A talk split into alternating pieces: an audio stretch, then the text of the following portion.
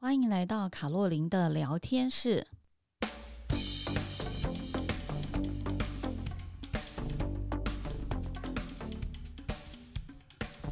各位亲爱的朋友，大家好，我是周平老师，很高兴到了卡洛琳的聊天室跟大家见面啊。今天我想要讨论的就是呃呃高龄化社会来临，我们应该怎么样面对我们的人生啊？这也是其实我们银色种子这几年来，呃，从今年开始会非常着重的一个部分啊。呃，先给大家一个数字啊，嗯，就是受呃，这个是内政部的数字哈，民国一百一十年一年的数字。那么一百一十一年的数字里面，它有提到，就是嗯、呃，国人的平均寿命是八十点九岁啊。那么在呃寿命来讲呢，其中男性的寿命是七十七点七岁，女性是八十四点三岁，啊，也就是男生大概七十八岁左右，那女生已经到八十四岁了。那这个数字呢，我上次有看过，就是相较于呃全球其他的地方来讲呢，其实我们大概都多了八九岁哦，不管是男生女生。那所以这样子的一个状况呢，其实，呃，我们六十五岁一般人是六十五岁退休嘛，之前是鼓励大家五十五岁就要退休，那可是现在大家都不想退休，因为其实五十五岁都看起来还很年轻啊，所以怎么退呢？所以大家也都希望能够到六十五岁再退休。那因此呢，我们怎么样去看我们的人生啊？就是我们如何去定义我们的人生，特别是在我们的嗯第二阶段的人生，我们要怎么样去定义？这个是非常重要的。嗯，面临高龄化的社会来讲呢，其实高龄化少子化，这在台湾是非常的这个嗯这个一应该是说一体的两面呐哈。那呃。台湾的人口的这个少子化呢，其实也已经非常非常的严重了，嗯，那我们现在呢，大概真的平均呃来讲呢，可能大家都生不到两个小孩，就是而且越生越少。那么现在你可以看得到很多到三十岁到四十岁的，嗯，这个单身男女都一样啊，都不会想要结婚。那不会想要结婚的情况之下呢，当然就人口变少。人口变少，当然它就会带来很多的问题。我这边随便讲一下啊，人口变少，当然第一个就是我们的人口这个工作的结构会改变啊，就是你的老龄人口变多嘛，然后年轻人越来越少的情况之下，你的工作人口会改变。那么所以就有很多东西，它就必须要透过 AI 去来帮我们取代，所以有很多工作将来会不存在。那如果说它是一些必须性的劳力工作呢？它就会是可能由这个外籍人士来帮我们填补这个缺口啊，所以这个是我们将来可能要面对的一个状况。这样，那当然它可能会影响的，还有就是可能呢，我们的房地产的一个结构，因为人越来越多啊，房子不需要那么多啊，所以呢，嗯、建商嗯、还一直盖房子啊，那所以这也会造成就是将来可能。嗯，这个把那个马云曾经讲过，以后房子就是白菜价钱嘛，哦，那这个可能就是他看到的，就是一个老龄结构的一个问题，这样子。嗯，那因为中国的老龄人口也是非常的恐怖，这也是他将来的一个问题，这样子。那我们先看我们自己就好，这样。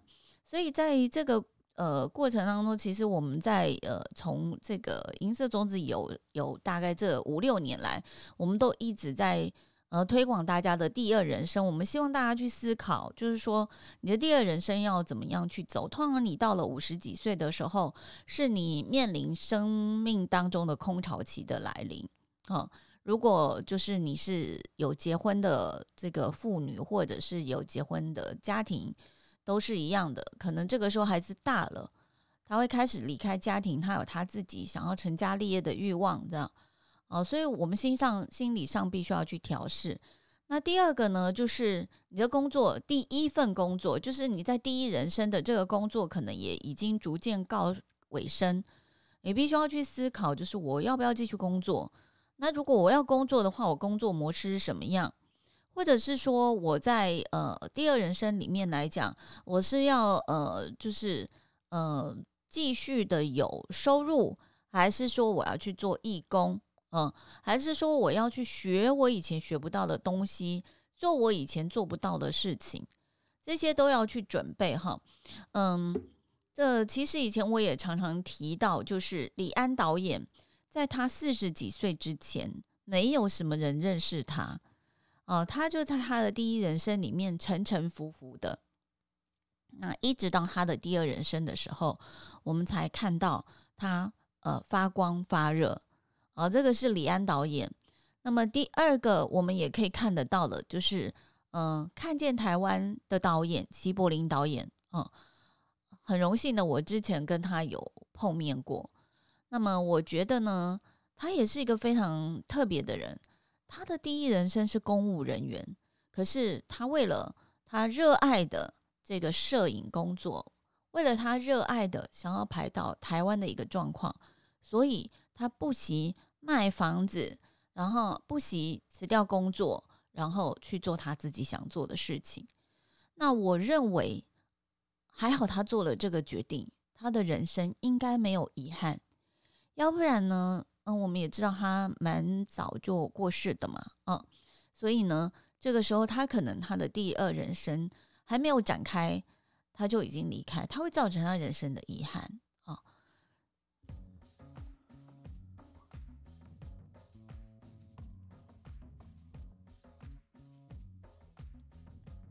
嗯，所以这个就是说，我们在思考我们的第二人生的时候，我们应该怎么走？那么在嗯、我的社交场合里面，我也看到很多的人，嗯，譬如说他的第一人生，他真的很努力赚钱，那么所以他的第二人生，他想要回馈社会，他想要学习啊，特别很多妇女都是这样子。其实妇女的学习能力啊，虽然我这边没有特别的数据啊。但是呢，他的学习的欲望、学习能力，在某些程度上超过五十岁以上的妇女，她成她其实高过于五十岁以下的妇女，也高过于男性的。啊，所以在这个过程当中，你会发现说，五十岁以上的呃人，尤其是女性，她很想要为自己而活，因为可能在五十岁以前，他们的生活呢都是以别人为主，所以呢，她就是。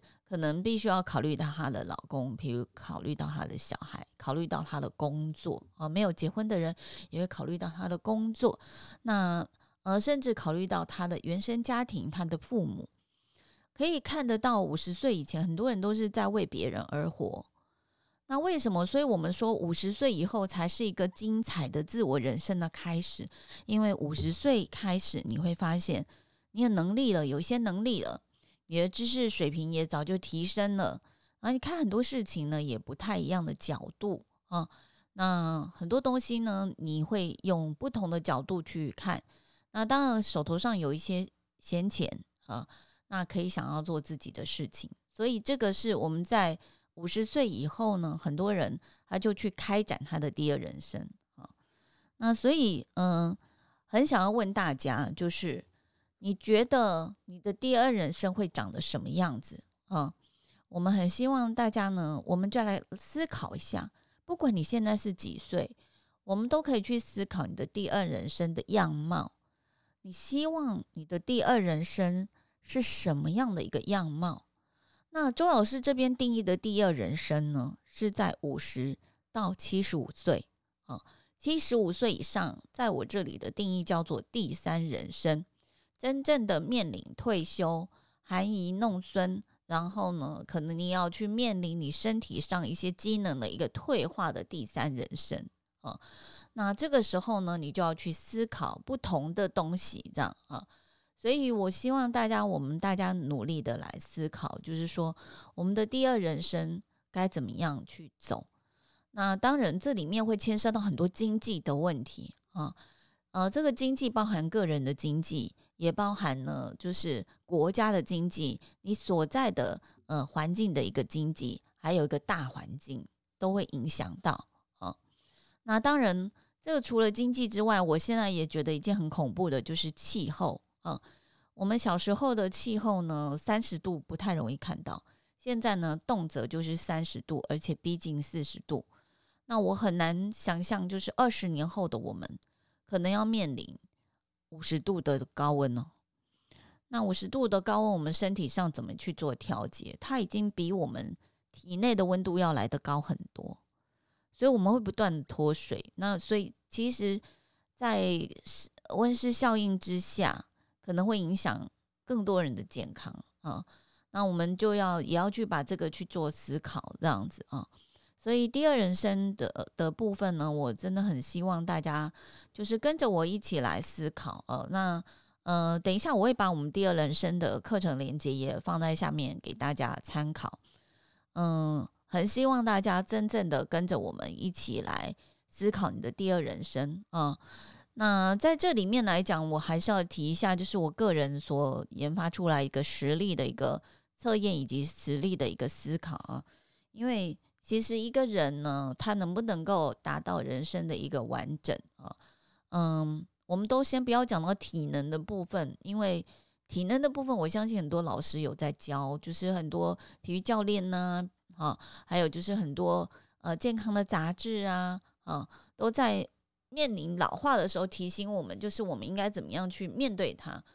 但是呢，我比较想要。呃，提醒大家的就是有关于可能老年会面临阿兹海默症这件事情。好，所以在这个过程当中，我们就要去思考，我们怎么样透过实力，在平常的时候就能够去培养我们很多的能力。